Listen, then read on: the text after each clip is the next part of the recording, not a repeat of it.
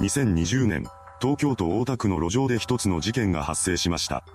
今回は犯人の生い立ちから判決までをまとめていきます。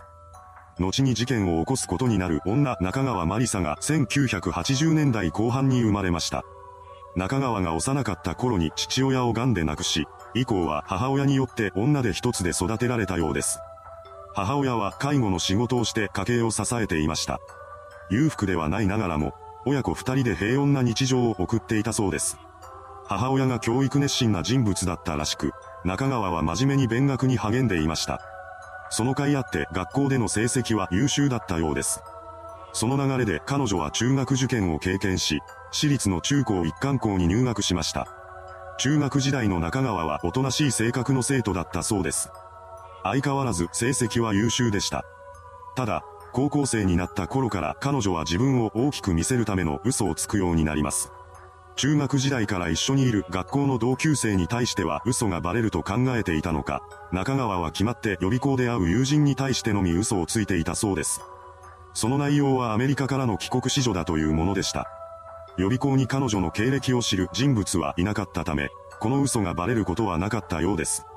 そうすると、中川は調子に乗って見栄を張るための嘘を重ねていきます。その内容はどんどんエスカレートしていき、ついには貿易庁長官で日本有数の実業家である白洲二郎の親戚だと言いふらすようになりました。彼女はその影響で自分は海外の様々な文化や価値観を知っていると語り、国際的な観点から物事を考えることができると自称していたそうです。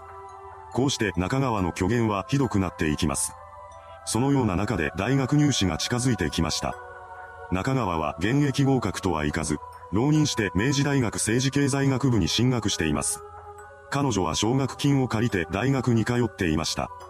高校時代は制服を着ているため、身につけているものでセレブを装う必要はありません。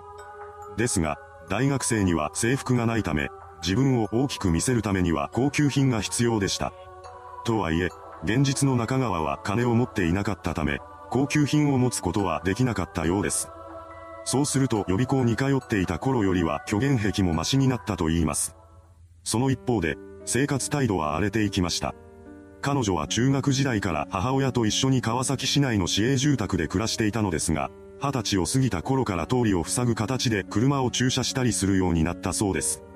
近隣住民からの注意も聞き入れようとはしませんでした。また、中川が好きになる男は不良やホストが多かったらしく、交際相手が夜に市営住宅へとやってきてエンジンを吹かす音を響かせたりもしていたと言います。中川本人だけではなく、彼女の周辺者に対しても近隣住民はとても迷惑していました。ですが、ほどなくして中川はこの市営住宅を出て行きます。きっかけは交際男性との結婚でした。彼女は2009年末に mixi を通じて一人の男性 A さんと知り合います。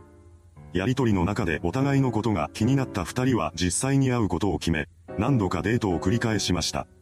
そうして仲を深めていった二人は交際をスタートさせます。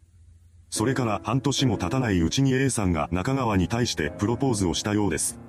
彼女は A さんからの申し出を受け、結婚することを決意しました。二人は2010年2月1日に入籍し、川崎市内のアパートで夫婦二人での生活をスタートさせたようです。ただ、まだ大学生だった中川は結婚というものを軽く考えていました。彼女は結婚後も不特定多数の男性と関係を持ち続けていたようです。一方で、旦那の A さんに対しては生活費とお小遣いを要求していました。その額は生活費が月20万円、お小遣いが月5万円だったそうです。そうして毎月25万円を受け取っていた中川ですが、彼女は金を受け取るとすぐに使い切ってしまいます。そして翌月を迎える前に生活費を追加で要求していました。さらに、彼女は A さんが出かけているタイミングを狙って自宅に浮気相手を連れ込むなどしています。ほどなくしてこうした事実が発覚し、A さんは激怒しました。その結果、二人は離婚することになり、結婚生活はわずか3ヶ月で終わりを迎えたのです。その後、中川は実家のある市営住宅に帰り、結婚前の生活に戻っています。そして普通の大学生活を送り、卒業を迎えることになりました。そうして学生生活を終えた彼女ですが、定職に就くことはなかったようです。そんな中、中川は矢崎まりさという名前でインスタグラムやツイッター、フェイスブックなどの SNS を始めています。見えっ張りで自分を大きく見せることが大好きな彼女にとって、SNS は最高のツールでした。中川は SNS 上で矢崎マリサという偽りの自分を作り上げていきます。彼女は出身地がアメリカカリフォルニア州のサンディエゴであると語り、子供の頃にはハワイによく連れて行ってもらったと自称していました。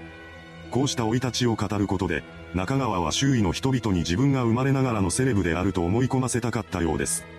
また、仕事についてもエリートで華やかなイメージがある投資家やコンサルタントだと記していました。その他、モデル業もしていると投稿していたそうです。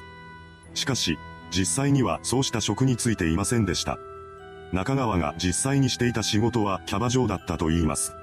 彼女は自分の嘘がバレないようにするために海外旅行先で撮ったような写真を SNS 上に何度もアップしていました。さらに、高級ブランド品やアメックスのプラチナカードを見せびらかすことまであったそうです。しかし、それはあくまでも SNS 上での自慢でしかないため、これらが本当に中川が撮ったものなのかはわかりません。ただ、キャバ嬢の他に始めた副業がうまくいったことである程度は稼ぎが増えていたようです。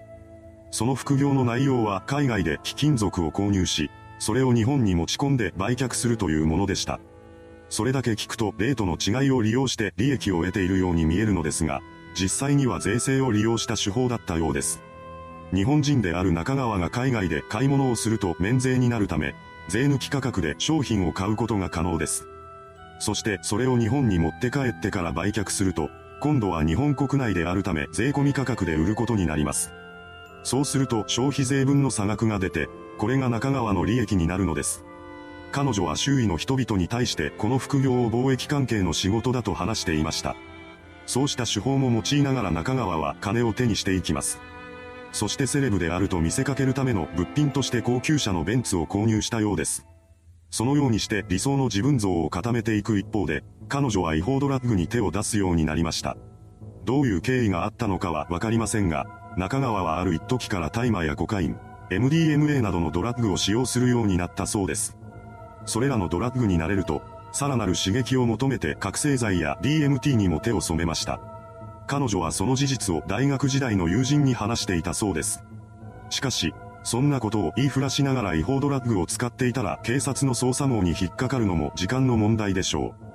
当然中川の薬物使用は発覚し、2019年頃に麻薬取締法違反で逮捕されることになりました。ただし、この時は不起訴に終わったそうです。そのため彼女は裁判にかけられることなく釈放されました。こうして外に出てきた中川は再びドラッグに手を出したようです。この頃に彼女と電話で話したという友人は話が尻滅裂で何を言っているのかよくわからなかったと当時を振り返っています。中川はドラッグの影響ですでにおかしくなっていたのです。しかし、当の本人はそのことに気がついていませんでした。そんな中で事件が起こってしまいます。2020年5月20日昼12時頃、警察に一つの通報が入ってきました。通報者は応対した警察職員に対して、不審な女が品川区西大井の路上をうろうろしていると説明します。この時点でまだ被害は出ていませんでしたが、何かが起こってからでは遅いということで指令を受けた警察官が現場へと急ぎました。そうして通報のあった路上に到着すると、確かにそこには不審な動きをする女の姿があったのです。その女の正体というのがドラッグ使用後の中川でした。警察官は12時半頃に一人でいる中川に声をかけます。そして職務質問を行いました。これを受けた中川は慌て出します。当時は覚醒剤を使用したばかりで、そのことがバレれば逮捕は免れないからです。何としても逃げ切らないといけない。そう考えた彼女は警察官を振り切って近くに止めてあったベンツに乗り込みます。そしてアクセルを踏み込みました。それを目にした警察官は急いでパトカーに乗り、中川が運転する車の追跡を開始します。追いつかれるわけにはいかない中川はアクセルを踏み続けました。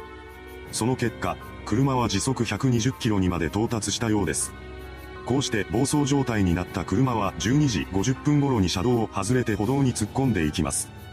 その先には当時34歳の女性 T さんの姿がありました。車は T さんに衝突して停車します。そして車内から中川が降りてきました。彼女は車で引いた T さんの救命活動を行わずに現場から離れていきます。そして近くに立つマンションに逃げ込みました。彼女はマンションの10階まで登っていきます。ですが、その逃走の様子は追跡していた警察官によって目撃されていました。ほどなくして中川の後を追ってきた警察官もマンションの10階に到着します。そこで中川が現行犯逮捕されました。その後行われた取り調べに対して彼女は薬を飲みすぎて衝突までの記憶がないと語っています。それでも尿検査を通じて覚醒剤の成分が検出されたため、覚醒剤を使用した上での危険運転だったと推認されました。それから中川は自動車運転処罰法違反と道路交通法違反、覚醒剤取締法違反などの罪で東京地裁に起訴されています。そこで公判が重ねられていき、事件から約10ヶ月後の2021年3月に判決公判が開かれました。そこで東京地裁が中川に対して言い渡した判決は懲役5年というものだったのです。中川は現在、刑務所に服役しています。いかがでしたでしょうか？身勝手な行動で他人の命を理不尽に奪った犯人。人一人が亡くなっているというのに、下された判決が懲役5年というものだったことから世間では SNS を中心に疑問の声が多く上がっています。それではご視聴ありがとうございました。